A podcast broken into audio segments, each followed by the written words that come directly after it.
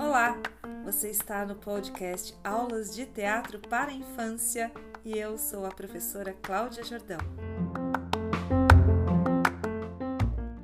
A partir de hoje, vamos dar início a uma série de atividades que foi desenvolvida com os alunos do terceiro ano, a fim de que eles fizessem uma entrevista com alguém da família, alguém mais velho, para descobrirem como eram as escolas de antigamente.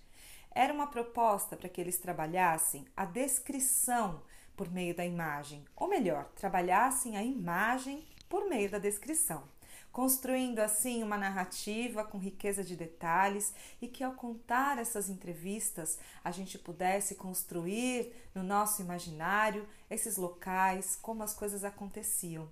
As crianças fizeram entrevistas e contaram histórias incríveis. Neste primeiro episódio, nós vamos fazer uma série de narrativas em que as crianças entrevistaram as avós. Foram muitas as entrevistas, aqui a gente vai ter um gostinho de como eles construíram estas imagens a partir das descrições. Bora ouvir?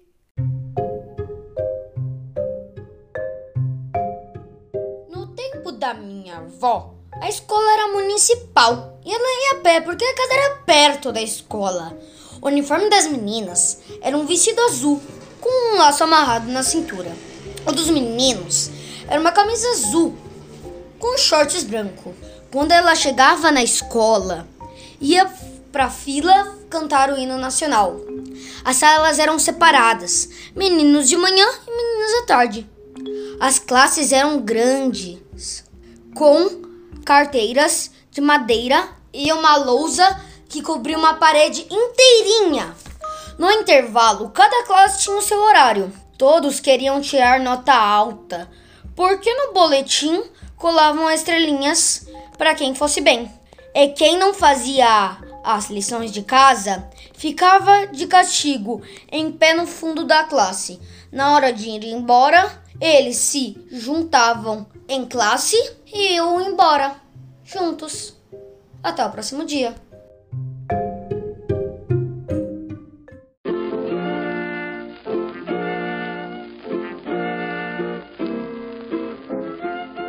Uma professora para todas as séries, do primeiro ao quarto ano. O local era numa fazenda.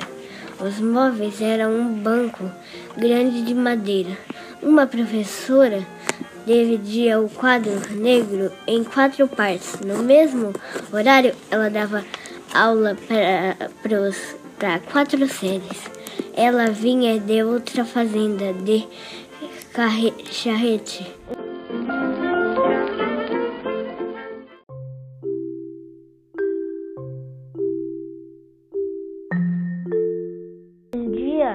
E era para a professora pediu para para desenhar um relógio analógico. Aí a minha avó, ela desenhou, mas antigamente o pai dela não gostava que ela desenhava no caderno porque era muito caro e ela era, era de uma família pobre. Todo dia o pai dela ia lá e pegava o caderno para ver se o caderno tava tudo certinho. Aí quando ele viu o relógio analógico, ele não deixava ela desenhar no caderno. Quando ele viu o relógio analógico, ele, ele falou assim, ó, se você fizer isso de novo, você vai apanhar. Aí o trabalho era, o trabalho era pro dia seguinte. Aí quando ela chegou lá na escola, ela falou pra professora: "Professora, eu não não consegui fazer o dever de casa porque meu pai não deixou eu desenhar o relógio analógico". E a professora pensou que era mentira. Ela tava falando isso só pra não fazer a lição, porque ela tava com preguiça.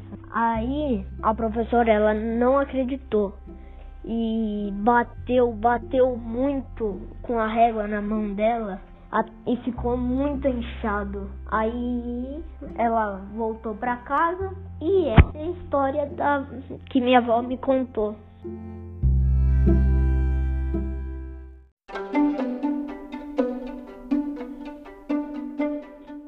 me disse que ela morava numa fazenda e frequentava escola no ano de 1948, que ficava longe da casa da fazenda dela. Todo dia que ela precisava ir para a escola, ela caminhava muito.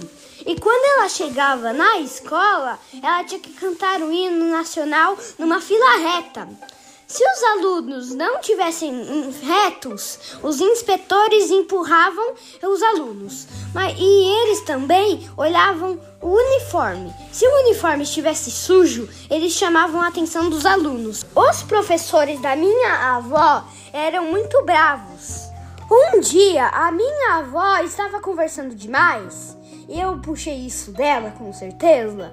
E então, um professor fez ela ficar de castigo olhando para a lousa para que os outros alunos vissem ela. Ela usava bico de pena e mata-borrão e os pais dela compravam os cadernos de brochura para ela e davam o lanche dela para comer no intervalo, como por exemplo, pão com ovo, pão com linguiça. Eu percebo que naquela época não tinha paz por causa dos professores. Acho que os alunos se sentiam tristes. Eu prefiro uma bronca do que castigos físicos. Ainda bem que hoje não existem esses tipos de castigos. Só o professor conversando com você ou o diretor. No tempo da minha avó, não existia aula de arte, natação, inglês, judô, e eu acho ruim. Porque a escola só pensa em escrita e não em exercitar o corpo. Minha avó estudou até o quarto ano, que é o quinto ano naquela época. Graças a Deus que eu não estudei naquela época. É isso aí, esse foi o Gustavo contando um pouquinho pra gente sobre como foi na época da sua avó. Ainda bem que hoje é tudo diferente, não é, Gu? Pois é, para além deles construírem uma descrição a partir da entrevista que realizaram com os avós, as crianças também foram convidadas a construir um pensamento crítico, reflexivo, a partir daquilo que eles ouviram. E foi o que o Gustavo apresentou para a gente no final da sua entrevista, da sua narrativa. Eu viajei no tempo. A semana que vem a gente tem aí mais algumas narrativas que se aproximam daquilo que a gente também viveu, daquilo que a gente também vestiu nos uniformes, daquilo que a gente também comia e fazia na hora do intervalo. Até o próximo episódio. A gente se encontra na semana que vem.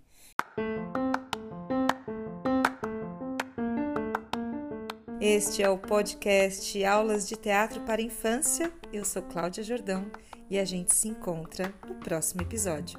Até lá!